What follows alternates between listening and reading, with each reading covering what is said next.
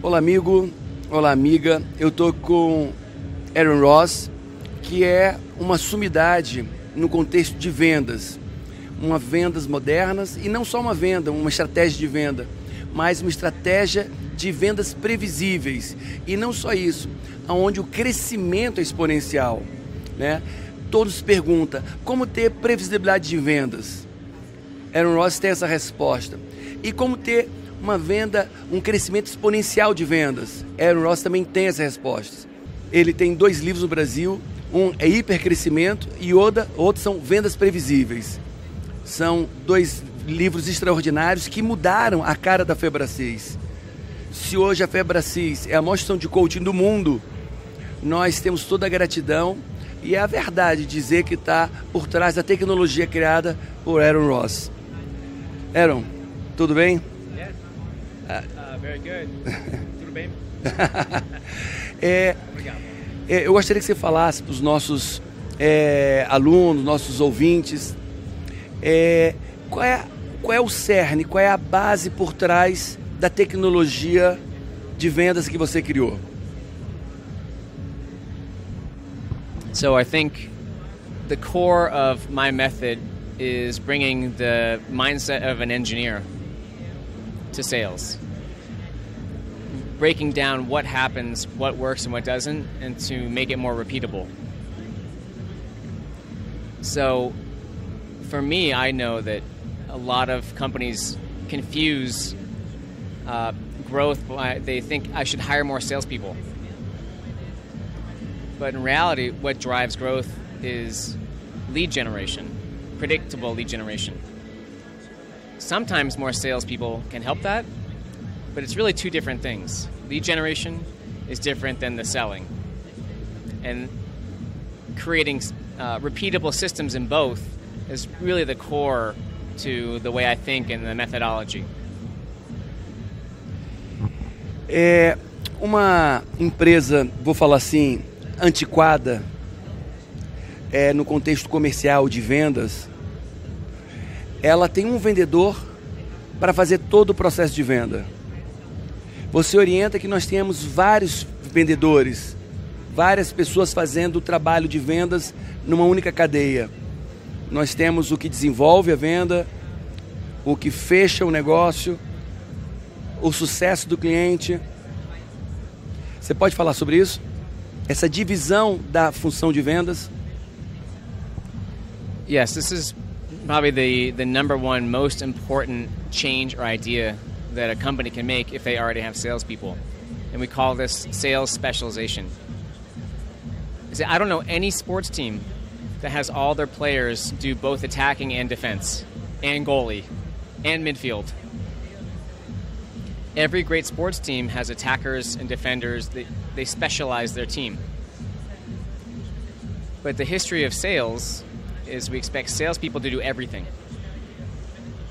do their own prospecting, do their own selling, maintain customers.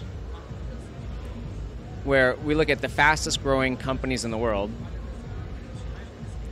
with the most effective uh, sales results, all specialize their salespeople. Which means you've got the junior salespeople who develop the sales. In the United States, they call that sales development. And they pass off the best meetings to the salespeople. We call account executives. And their job is to sign the customers. And then once they're a customer, we have different teams to manage them, usually called account management or customer success. Nothing will make your sales team run better than creating more rules of the right types. So people, your salespeople, can do fewer things better. Excelente. Isso é uma mudança de paradigma que o Brasil ainda precisa viver muito isso, né?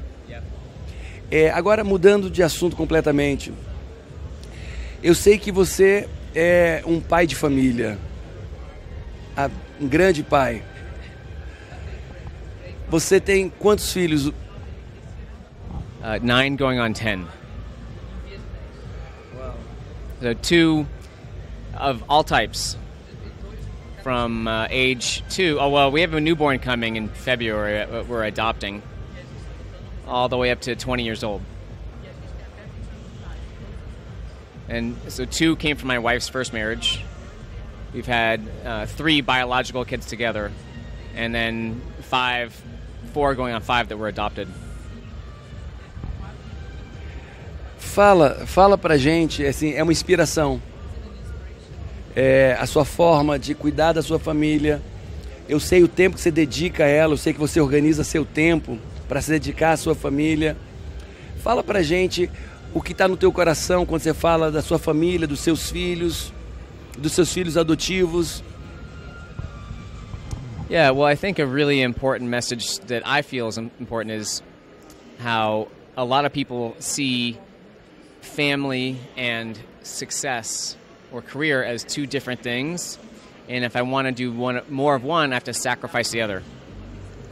And for me, um, I think about juggling lots of things, but my family has really been the motivation to be more successful, including how to make a lot more money, a lot more money, because big family is costs a lot of money, very expensive, but in a lot less time.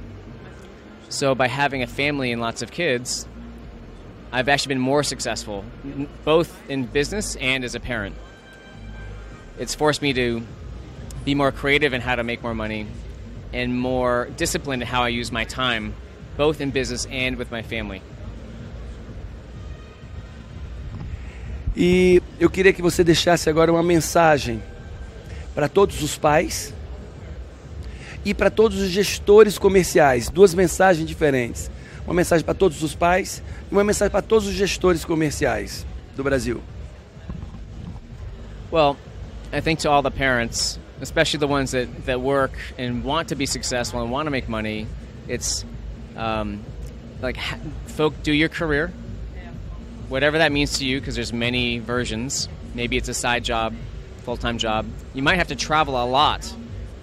There are a lot of parents that have to travel a lot and they have to be away from their family in order to support the family. So when you're at work, whether it's two hours a week or 60, do your best at work. If you need to work that much to support the family, that's still family time. You have to have money to support the family. And when you're with your kids or your spouse, really make that quality family time. If you're married, make sure you have it still keep at least one date a week. And I know with a big family how hard it how sorry how hard it is to maintain a, a romantic relationship with my partner. It takes work. So for the commercial directors, I say the same thing is um, comfort is the enemy of growth. We get into our habits and we get anxious around taking big leaps to ma- either start a company or make a career leap. And I think we don't uh, think big enough in our career and we hold back. We don't really give it our best. So it's how can you uh, force yourself to take bigger leaps with your goals and even during the ups or downs, especially for entrepreneurs, which is very difficult, but for anyone who's a leader in business, when it's hard, how do you keep yourself going? So have a bigger, bigger goal and know for yourself when it gets challenging, when you feel paralyzed, or you don't know how you're going to pay the rent or payroll. Like, how are you going to keep yourself going? Rather than just settling for good enough or what you've done in the past.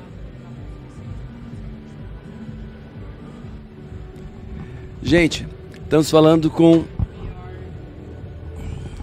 Gente, nós estamos falando com Aaron Ross, uma pessoa extraordinária, um homem, um cidadão, um ser humano e um profissional de vendas extraordinário.